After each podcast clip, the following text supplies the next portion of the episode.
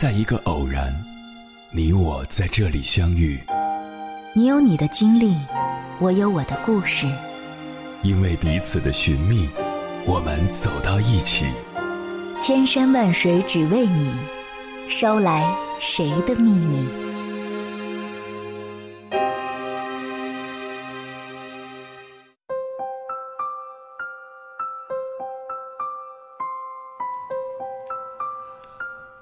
来，各位夜行者，这里是正在直播的中国交通广播，千山万水只为你，深夜不孤单。我是迎波，绰号鸭先生。我要以黑夜为翅膀，带你在电波中自在飞翔。二零二零年六月三号，电竞选手简自豪宣布退役的消息上了热搜。相关话题阅读量突破二十亿，粉丝无比不舍，但也纷纷表示了理解和祝福。作为全世界最优秀的电竞选手之一，他在赛场上需要百分百专注，赛后还需要面对每天十几个小时的高强度训练，身体和心理都承受着巨大压力。作为普通人，我们的压力。显然无法跟世界级天才相比，但也常常会因为压力而喘不过气来，甚至出现身体问题。经常有听友问我：“牙先生，心理学上有没有实用的减压方法？”在我们通常的概念里，压力是一种危险，甚至是敌人，会损害我们的健康，破坏我们的生活。真的是这样吗？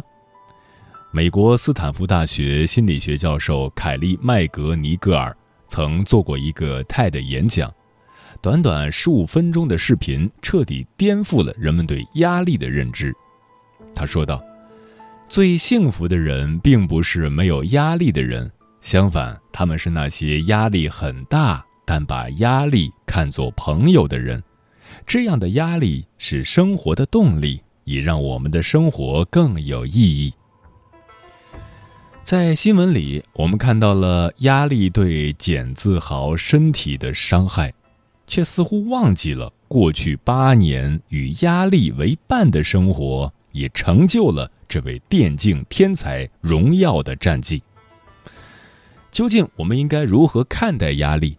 心理学家真的有找到实用的减压方法吗？接下来，千山万水只为你，跟朋友们分享的文章名字叫。心理学家颠覆性分析，其实我们都误解压力了。作者：Mr. How。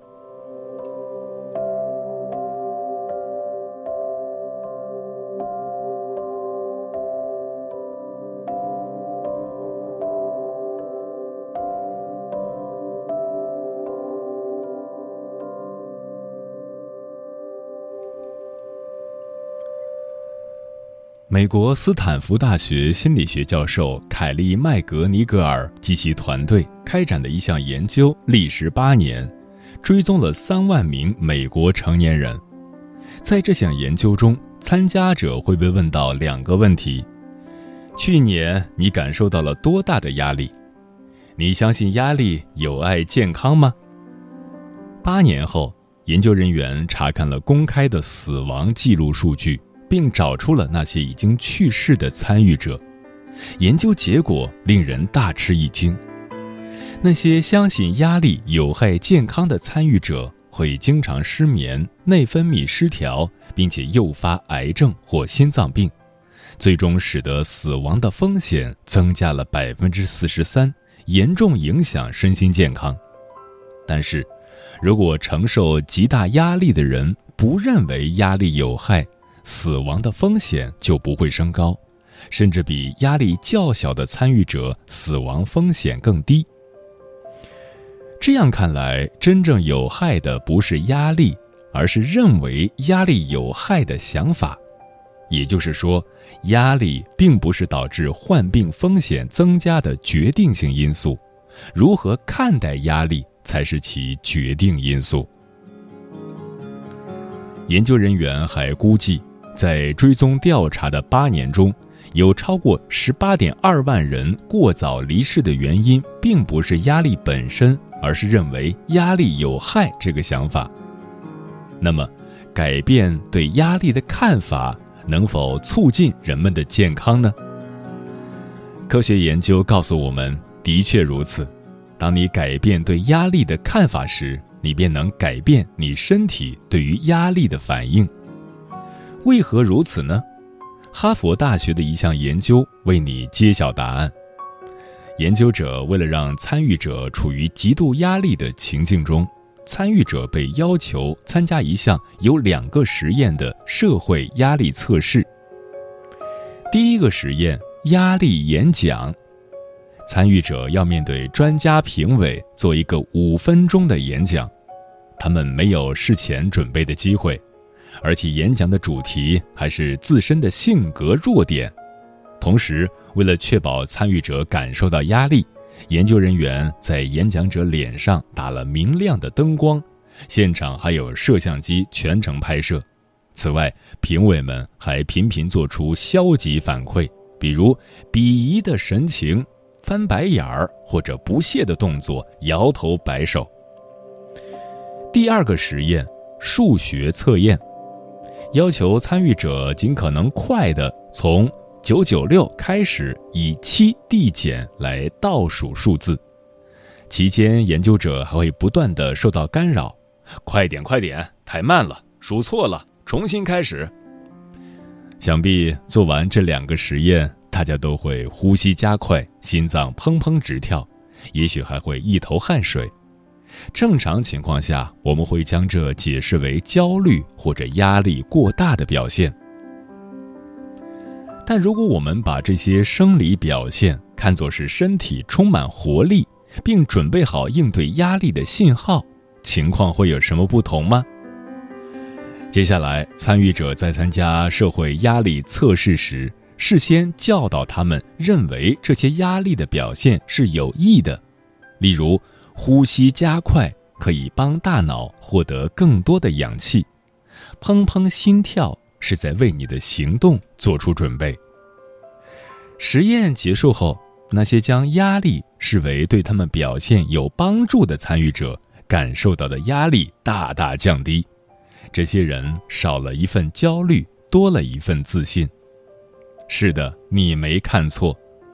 就是这么简简单单的一个思想准备上的小动作，面对同样的压力时，结果却差了十万八千里。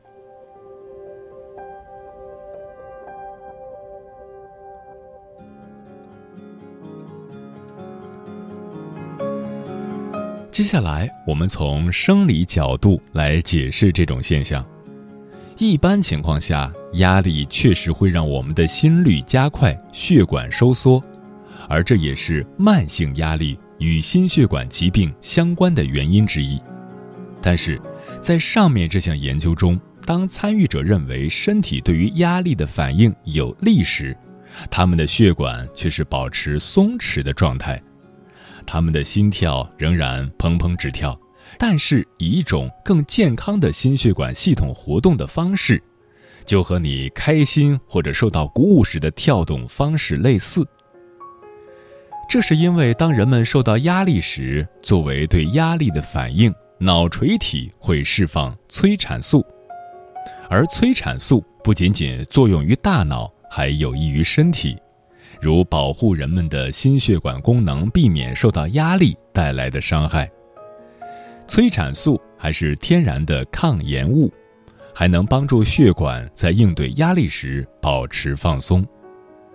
现在我们应该知道压力为什么会让我们更健康了，原因就在于压力会让我们的身体释放出催产素，可见压力也并不是绝对的健康杀手。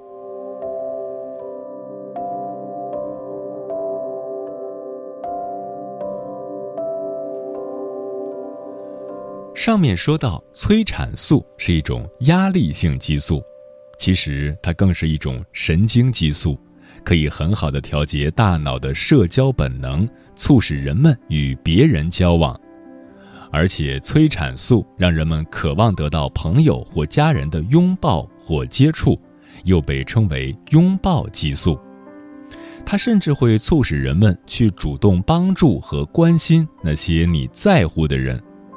因此，由于压力产生的催产素会让人更有社交能力，人们变得更容易相信别人，更具有合作精神，且更慷慨大方。神奇的是，机体对于压力的反应还建立了一种释放压力的内在机制，而这一机制就是社交联系。这也可以解释为什么人们在经历过大的创伤后会变得更加具有利他思想，愿意花更多的时间照顾朋友和家庭，也更愿意提供各种志愿服务。就像汶川地震一发生，就有很多自发组织的救援人员前往汶川。他们说：“我之前也是地震的幸存者，我现在特别想做点力所能及的事，就是想去帮助别人。”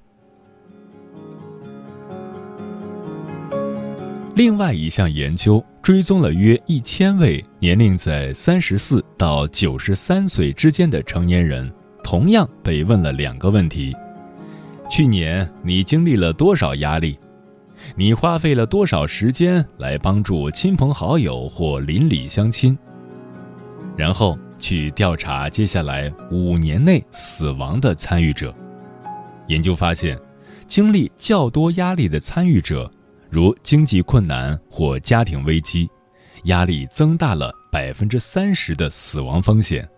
但是，对于那些经历较多压力，却仍花费较多时间去关心别人的人，没有增加任何死亡风险。也就是说，压力中的关爱行动可以造就人们的心理韧性，一种快速恢复的能力。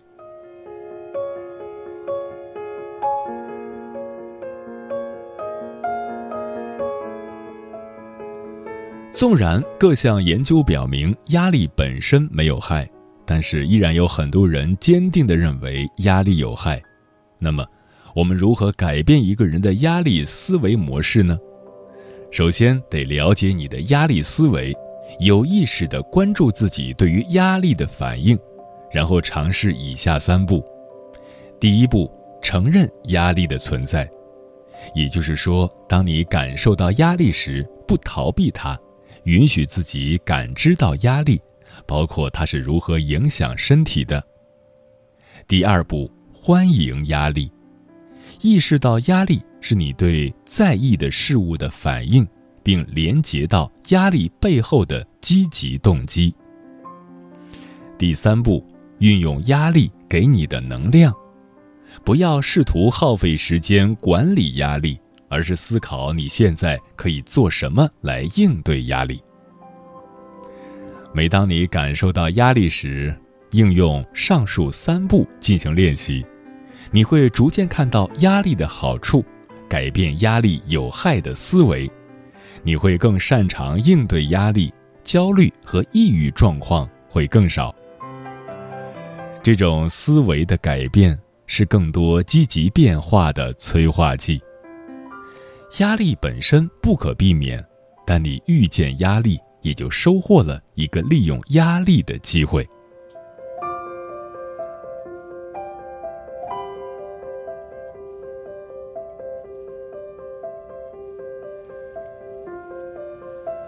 看完上面的研究，也许有人会问：那我们应该选择什么样的生活呢？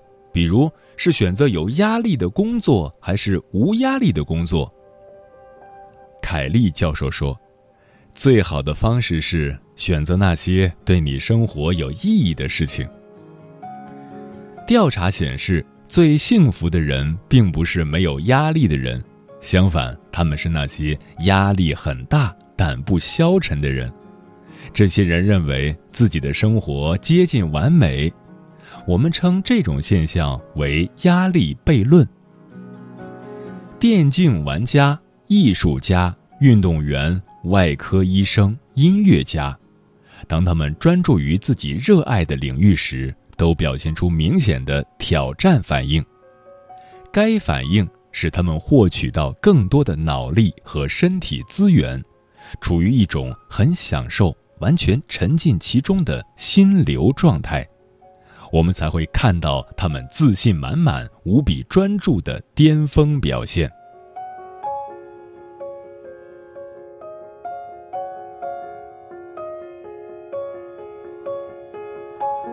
琥珀爱登斯曾说过：“与其恐惧，不如拥抱。”以后，当我们再遇到心跳加速、呼吸急促的时候，告诉自己，你的小宇宙正在积蓄能量，应对挑战呢。我们要学会善用压力，达到个人更好的状态，在努力中实现自己的潜能和价值。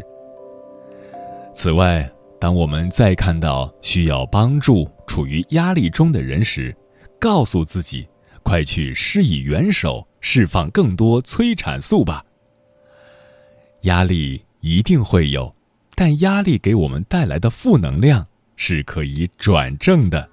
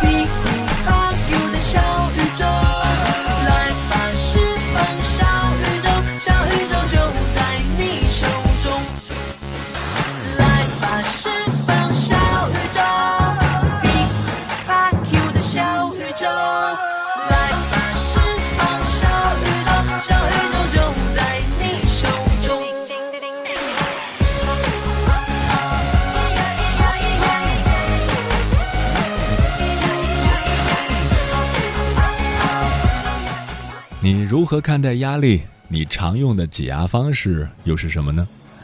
听友胡椒萝卜说，成年人确实活得很难，既要承受种种外部的压力，更要面对内心的困惑。好在听鸭先生的节目可以治愈，每天来翻翻微博，留留言，听听节目，让自己越来越自信，越来越坚强。平凡蔚蓝风说：“压力来自方方面面，解压成了生活的常态。我们不喜欢把困难挂在嘴边，但并不代表着我们就过得很容易。而忙碌就是其中的一种解压方式。只要足够累，就可以暂时忘掉一些烦恼。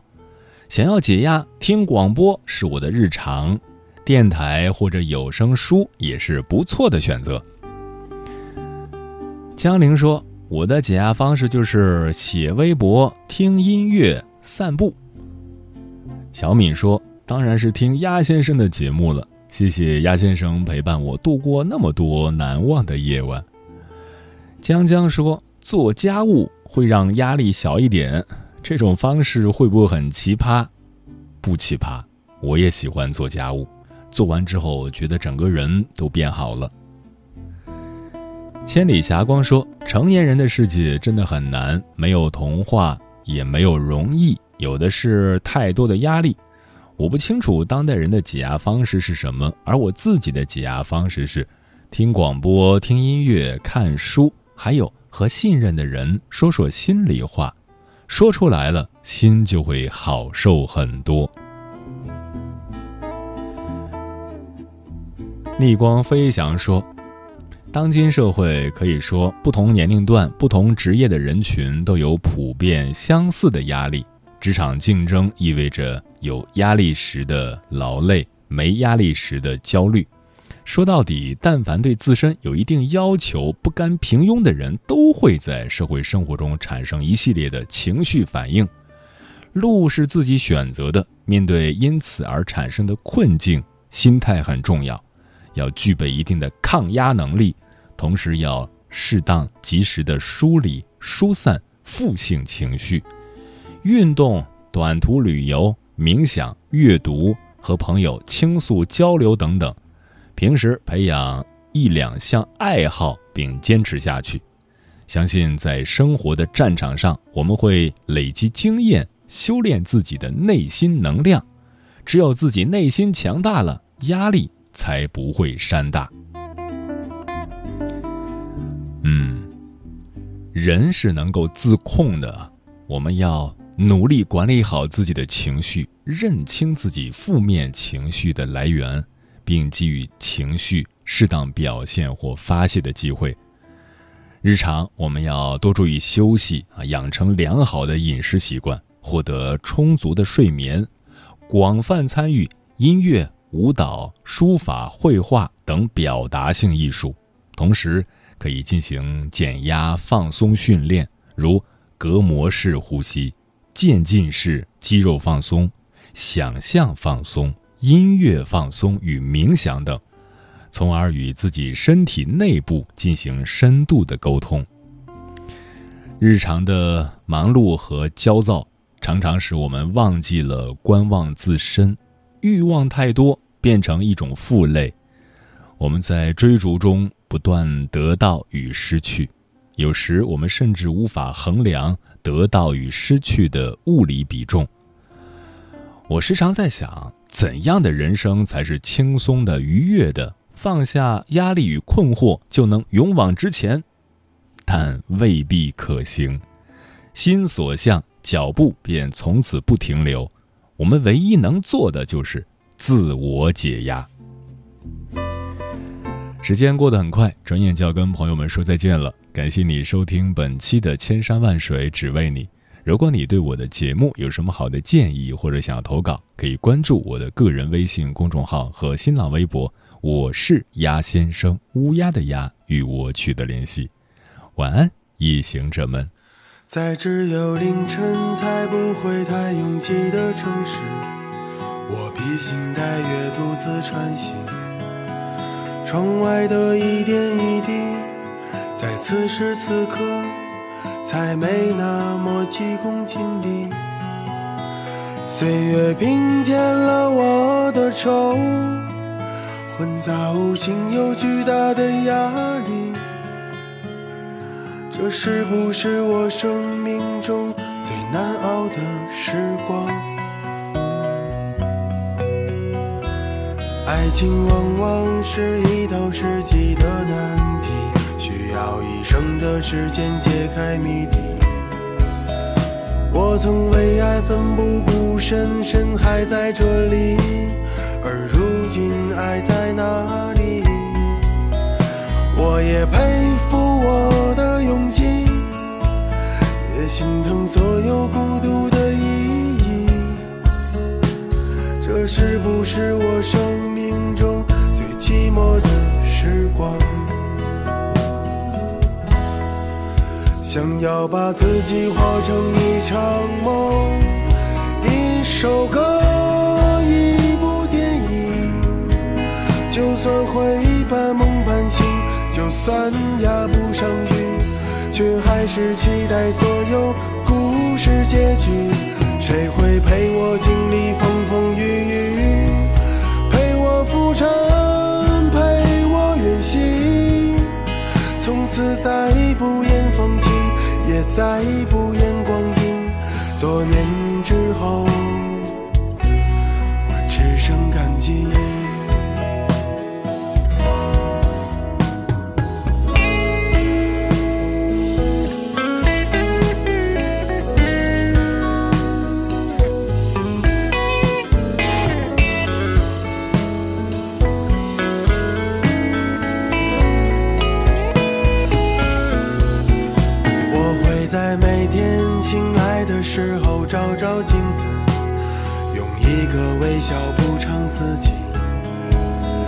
生活太不容易，却仍不甘心。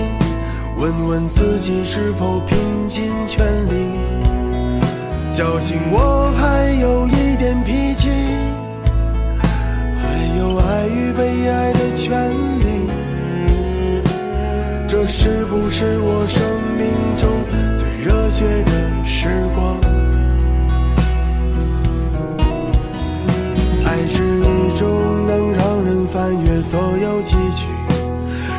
时间停止的东西。只是因一场老境，念一段旧情，我们就犯同一个毛病。我会为谁死心塌地？为谁忘记我何姓何名？这是不是我生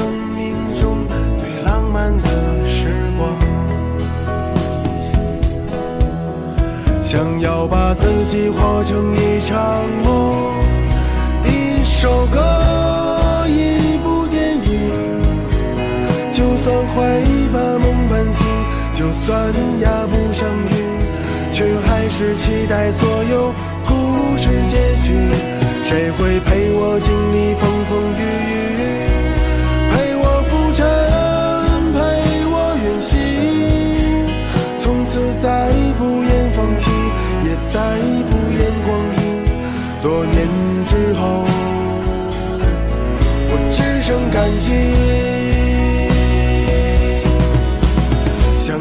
把自己活成一场梦，一首歌，一部电影。就算会半梦半醒，就算压不上韵，却还是期待所有故事结局。谁会陪我经历风风雨雨，陪我浮沉，陪我远行？